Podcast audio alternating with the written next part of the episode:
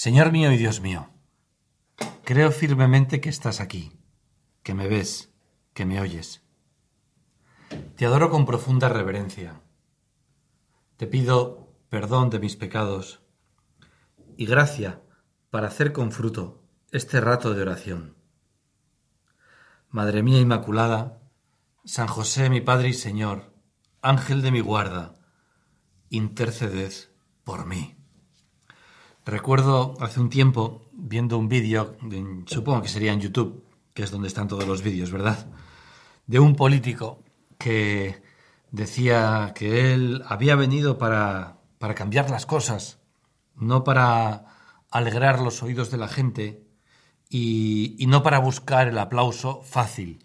Y la verdad es que tuvo la mala pata de que en ese momento el auditorio que tenía delante empezó a aplaudir muchísimo, ¿no? Entonces, con, ese, con esa frase, no he venido a, buscar el aplauso fácil, y de repente se llenó de aplausos fáciles eh, por todos lados. Y, bueno, pues resultaba la escena pues un poco, un poco cómica.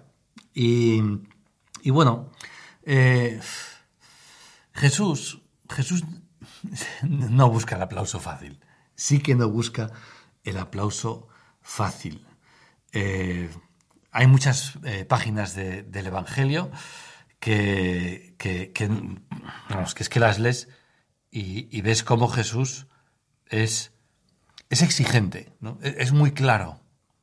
Es, es absolutamente misericordioso Jesús.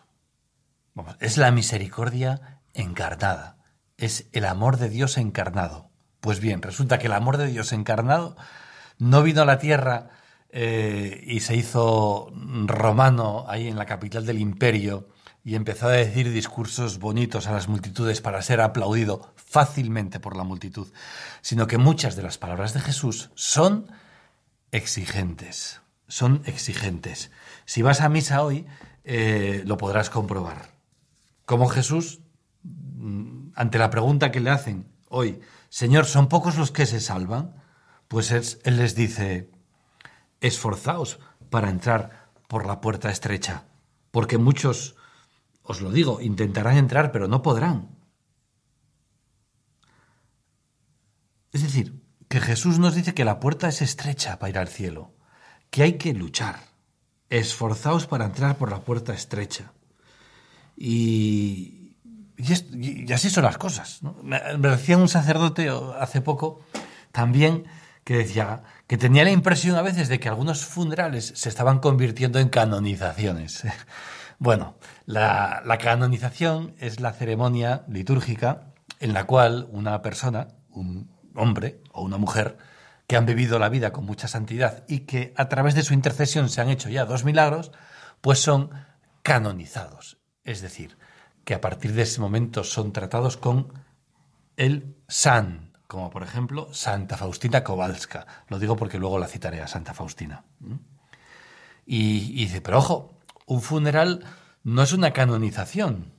Y lo decía este amigo mío, sacerdote, porque mm, a veces se empieza a hablar de los difuntos eh, como si ya fueran santos, como si ya se hubieran ganado el cielo directamente. y, parece que para ganarse el cielo me decía, lo único que hay que hacer, el único mérito que hay es morirse. ¿no? Entonces tú te mueres y ya recibes una, una, una, humilía y unas palabras de, de santidad. Cuando, oye, Señor, yo te lo digo mm, también personalmente, pues cuando, cuando yo me muera Jesús, mm, me gustaría que todas las personas que me conocen rezasen por mí, pidiesen para mí pues eh, sí, pues que me vaya al cielo, que se me quite todo el purgatorio que pueda tener, gracias a, la oración de las personas que asistan a mi funeral.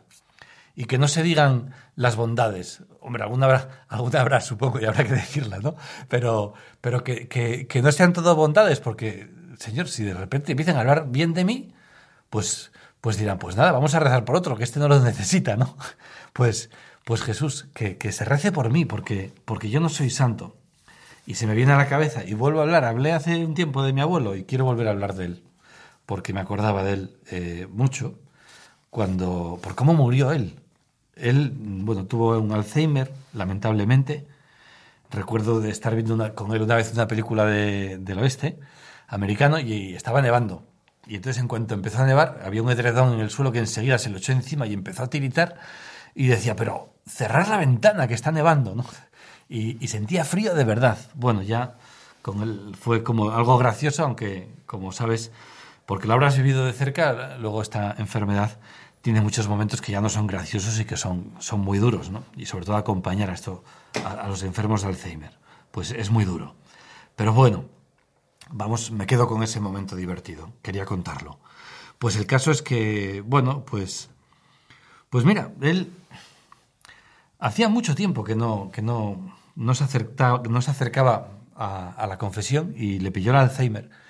Y, lo cierto es que, mm, pues mi madre quiso llamar a un sacerdote, que podía parecer absurdo llamarlo, porque él es que tenía el raciocinio pues ya muy averiado. No reconocía a nadie, a nadie le llamaba por su nombre. Y en esas estaba cuando sonó el timbre de la puerta y entró un sacerdote que, que en paz descanse, ha fallecido hace unos años también, y, y fue a entrar en, en la habitación y le cambió el rostro a mi abuelo. Le cambió el rostro, la mirada. Se dio cuenta que quien entraba era un sacerdote. Y lo cierto es que le dejaron a solas con el sacerdote y, oye, se pudo confesar. El sacerdote, lógicamente, no contó nada, pero dijo, sí, sí, sí ha podido, ha podido hablar y recordar cosas. Sí que a veces se golpeaba la cabeza, así, la frente, como diciendo, es como tengo piedras en la cabeza, me gustaría recordar más cosas, pero no puedo. Pero bueno, fue lo que pudo decir fue suficiente ya como para que él mostrara su arrepentimiento, es decir, que era pecador y que necesitaba el perdón de Dios, porque la puerta es estrecha. Y es una puerta tan estrecha que nos salva, que, que, necesitamos que Jesucristo se haya encarnado y haya muerto en la cruz. Lo necesitamos, porque somos unos paquetes, porque somos pecadores, porque soy un pecador, Señor. Jesús, apiádate de mí, que soy un pecador. Pues bien, un mes y medio más o menos después de esto, él por la noche mi abuelo me refiero, vomitó. Vomitó y se encharcó los pulmones. Y al encharcarse los pulmones, pues hubo que ingresarle y la verdad es que no se pudo hacer nada. Pero fue una agonía durísima porque él estaba como metiendo aire en los pulmones, que los tenía encharcados, y, para sobrevivir. Fue muy duro. Fueron, yo creo que unos tres días de una agonía tremenda. Y fue mi padre el que una noche se quedó haciendo con él, ¿no? Acompañándole. Y en un momento determinado de rodillas se puso a rezar el rosario, en voz alta. Y mi abuelo intentaba responder al Ave María, pero no podía, porque no, tenía, no tenía el oxígeno.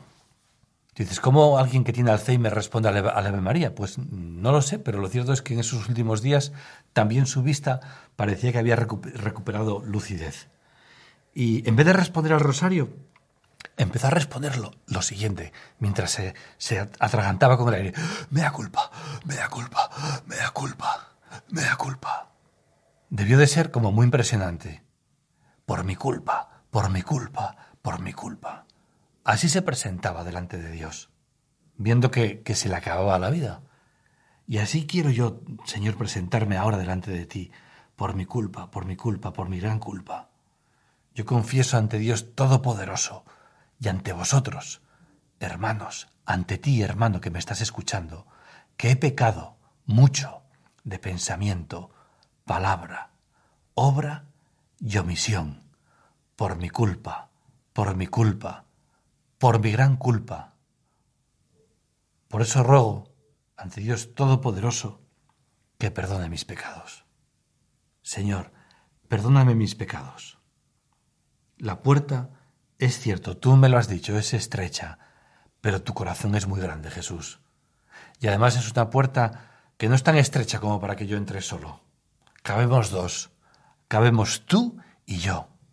Pues Jesús, ayúdame a entrar por esa puerta estrecha, para llegar a donde están los santos, a donde está pues esta santa de la que te hablé antes, Santa Faustina Kowalska, de la que tenía una cita para decir, pero mira, es un poco larga y se han cumplido los diez minutos.